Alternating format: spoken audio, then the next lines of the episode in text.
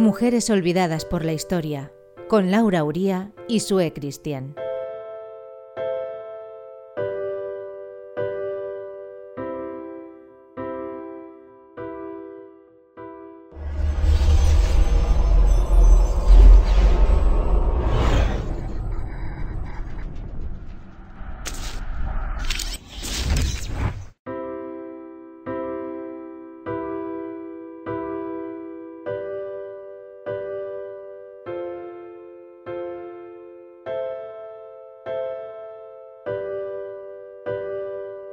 Estás escuchando Mujeres Olvidadas por la Historia, un programa donde estamos descubriendo a todas esas mujeres que fueron pioneras, valientes, descubridoras, luchadoras, entre otras muchísimas cosas. Esas mujeres de las que poco o nada se sabe a pesar de sus interesantísimas historias. Un programa donde te acompañamos siempre para hablar de estas mujeres a las que se las conoce, si acaso de oídas, y por ser las mujeres de, las hijas de, las hermanas de, siempre a la sombra de hombres a los que sí que recordamos curiosamente por sus logros.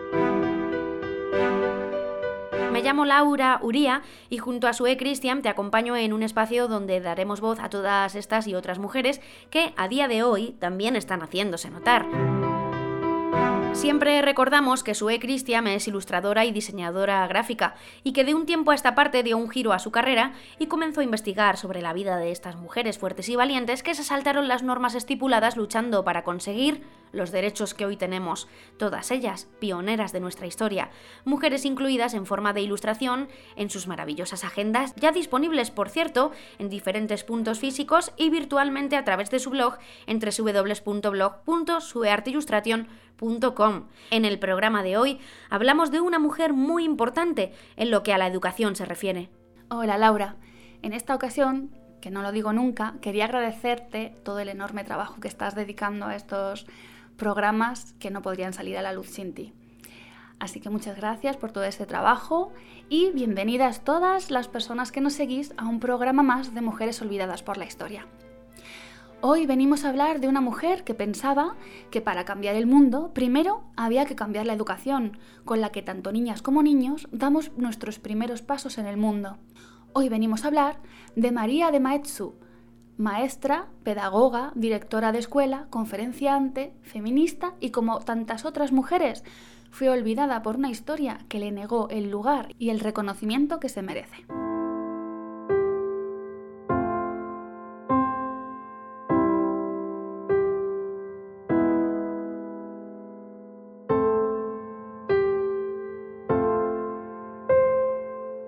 Nació en Vitoria el 18 de julio de 1881. Miembro de una familia de pensadores y artistas, fue estudiante de magisterio, discípula de Ortega y Gasset y becaria de la Junta para la Ampliación de Estudios, para completar sus estudios en varios países europeos, Bélgica, Suiza, Italia e Inglaterra, lo que influyó enormemente en su formación y en sus ideas sobre la educación.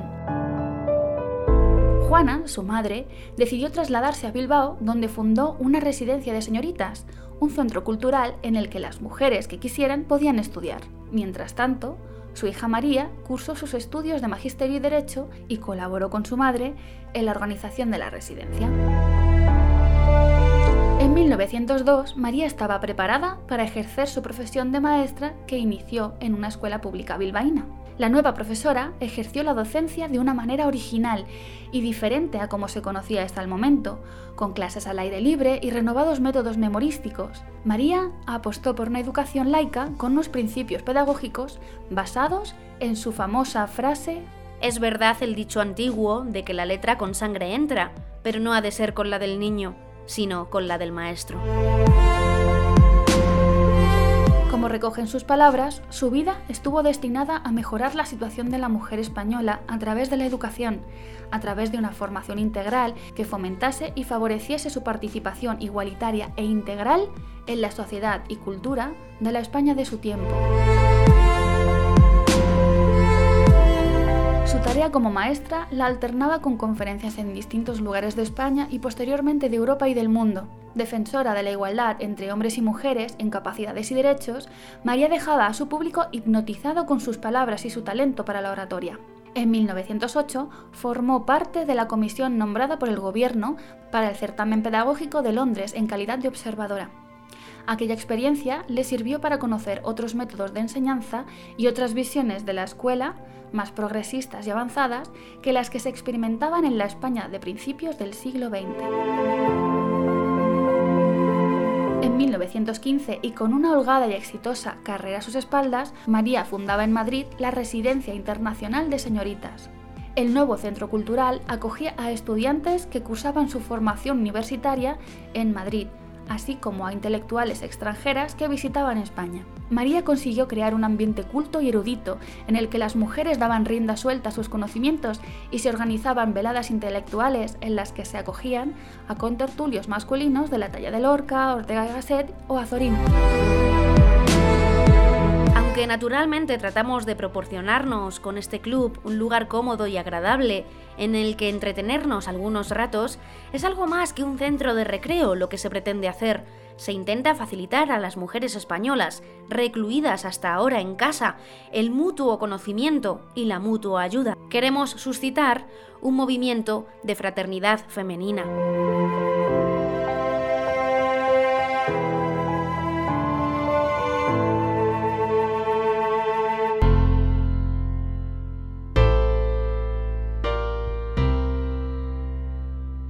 El prestigio de María y su residencia crecía cada vez más, hasta que tres años más tarde fue llamada a dirigir la sección primaria junto con otras maestras de prestigio.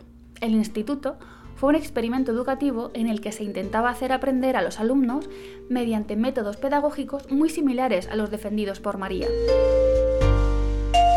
Trabajadora incansable, en 1926 María pasaba a dirigir en Madrid el Liceum Club Femenino, una institución cultural y educativa que tenía las mismas características que otros liceos fundados anteriormente en Europa. El Liceum, organizado gracias al trabajo de un grupo de mujeres de gran prestigio intelectual, tuvo un gran impacto en el panorama cultural español. El liceo tuvo una corta vida. Después de soportar continuos ataques de los sectores más conservadores, en 1939 sería confiscado por la Falange y se convertiría en el Club Medina, fundado por la sección femenina. Mientras el liceo seguía su andadura cultural, María no dejó de viajar por el mundo dando conferencias y recibiendo reconocimientos como su nombramiento como profesora extraordinaria de la Universidad de Columbia en 1927 o su nombramiento como doctora honoris causa del Smith College. A las puertas de la Guerra Civil Española, el trabajo de María empezó a verse amenazado así como su propia familia. El 31 de julio de 1936, su hermano, el escritor Ramiro de Maeztu, era detenido y encarcelado para ser fusilado el 29 de octubre de ese mismo año. Un duro golpe para María, que decidió abandonar España e instalarse en Buenos Aires donde continuó con su trabajo docente. María volvería a pisar su tierra natal muchos años después a causa de otras noticias tristes, como la muerte de su madre en 1945 y de su otro hermano, el pintor Gustavo de Maeztu, en 1947. Poco después volvía a cruzar el océano para no regresar jamás. El 7 de enero de 1948 fallecía en Mar de la Plata. Su cuerpo sería repatriado para descansar en el mausoleo de la familia Maeztu en Estella, Navarra, entre grandes honores. Recordamos ahora una de sus más famosas frases. Soy feminista, me avergonzaría de no serlo, porque creo que toda mujer que piensa debe sentir el deseo de colaborar, como persona, en la obra total de la cultura humana. Que su nombre no se borre de nuestra historia.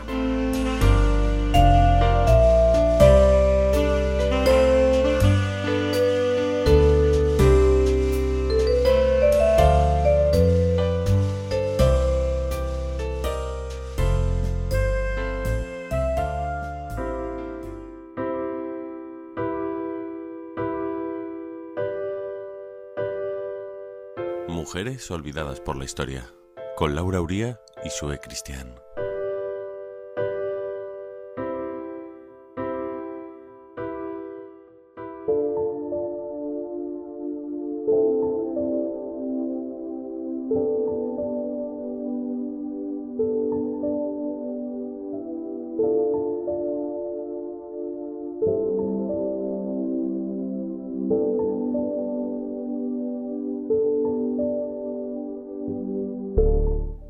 Recordamos que Sue Christian da forma a todas estas historias de mujeres olvidadas por la historia a través de unas preciosas ilustraciones que a su vez recoge en unas agendas que diseña para que tengamos y conozcamos un poquito mejor a estas mujeres en el día a día. Y ahora es el momento de dar paso a la sección que cierra el programa Mujeres de hoy y de siempre donde recibimos las historias que nos haces llegar a través de nuestras redes sociales, que son las siguientes: mi página web www.luasoul.com y el increíble blog, como no, de Sue Christian, donde podrás leer detenidamente las historias de todas las mujeres de las que hablamos aquí en nuestro programa. La dirección es www.blog.suearteillustration.com. En este blog encontrarás las agendas de mujeres olvidadas por la historia, ya disponibles las del próximo año. Es una edición limitada, así que no te quedes sin ella. Yo ya por fin tengo la mía y estoy encantada. Es verdaderamente maravillosa. Ya sabes que puedes escribirnos y hacernos saber tu historia. Estaremos encantadas de escuchar lo que tienes que contarnos. Y hoy recibimos con gran cariño a Demelsa Díaz.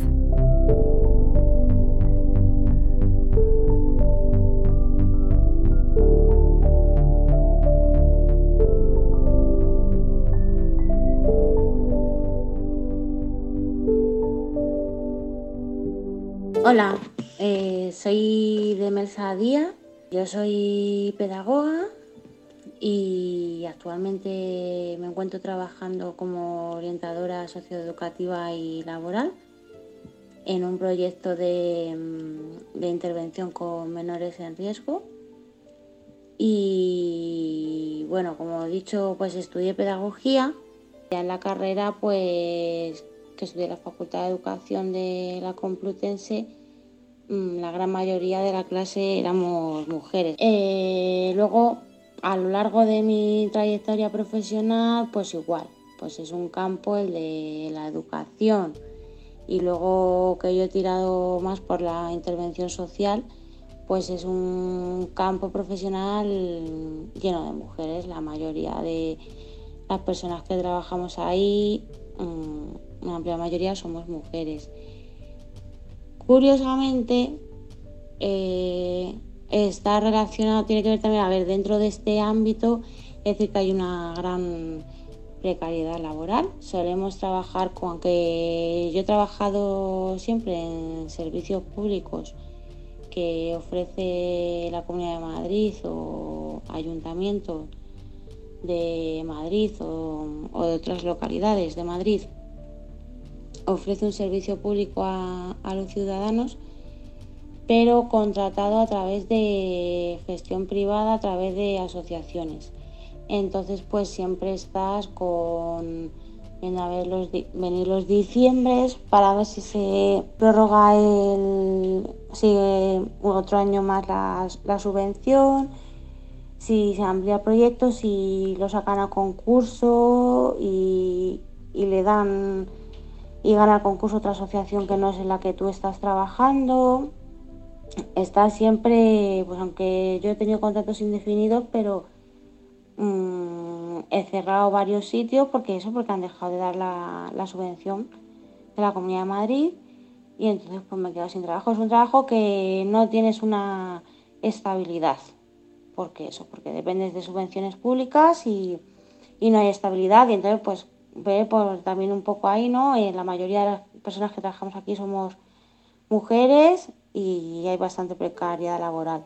En tema estabilidad y en tema sueldos también, porque no está muy bien pagado y, aparte pues muchas veces cuando sacan de nuevo a concurso los, eh, los proyectos pues en los pliegos al final bajan los sueldos de los trabajadores, le dan, gana el concurso quien pida menos dinero para realizar ese proyecto y eso revierte pues, en el sueldo de, las trabajadoras.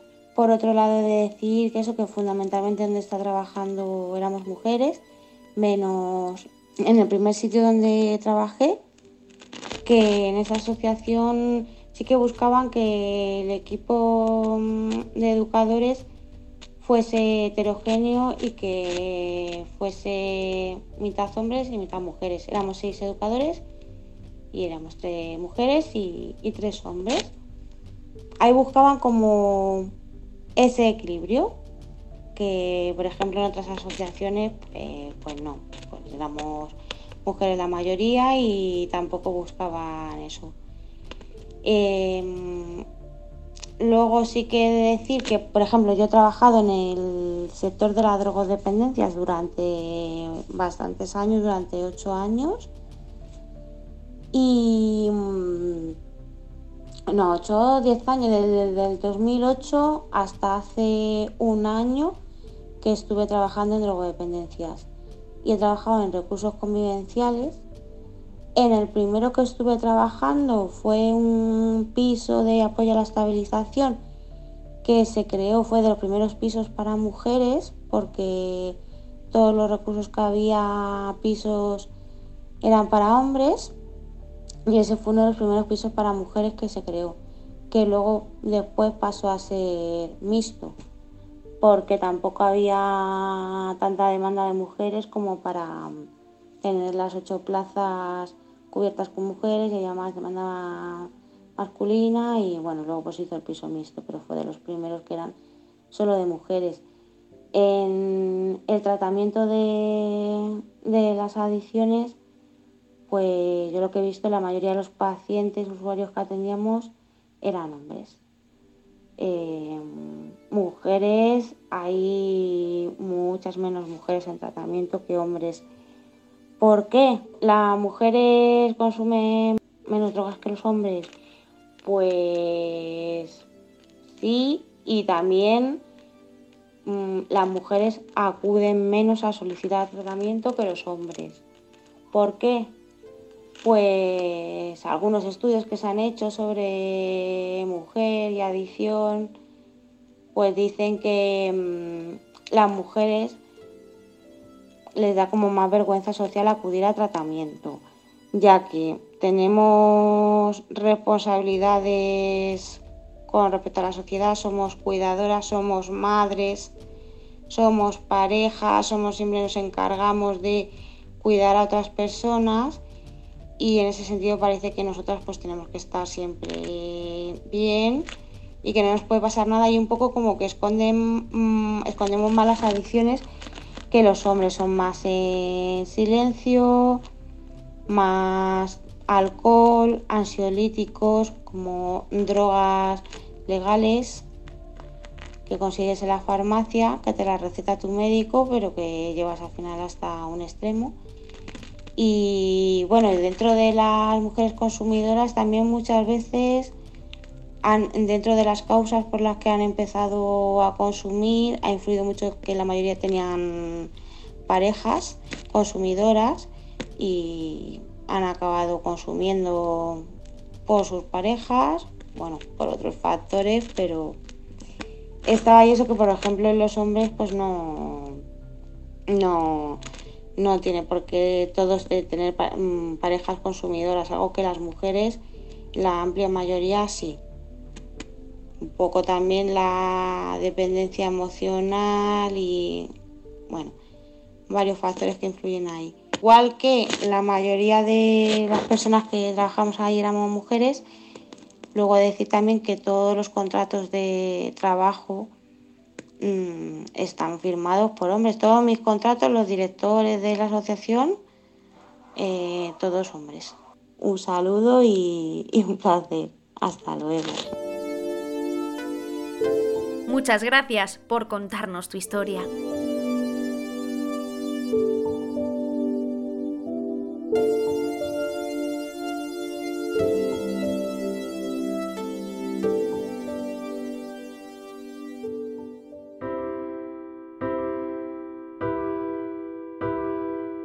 Mujeres olvidadas por la historia, con Laura Uría y Sue Cristian.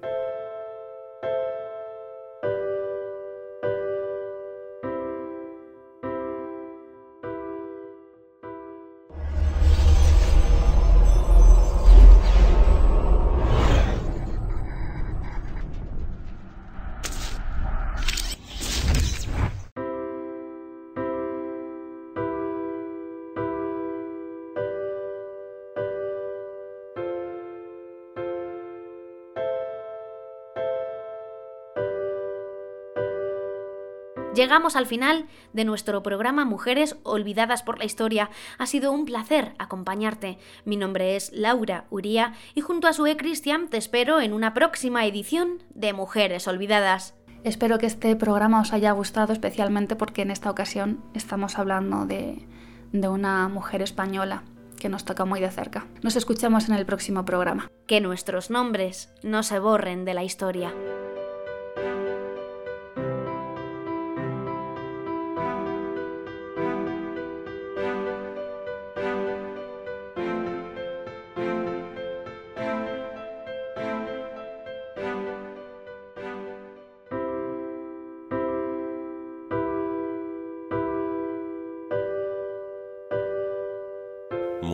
Olvidadas por la historia, con Laura Uría y Sue Cristian.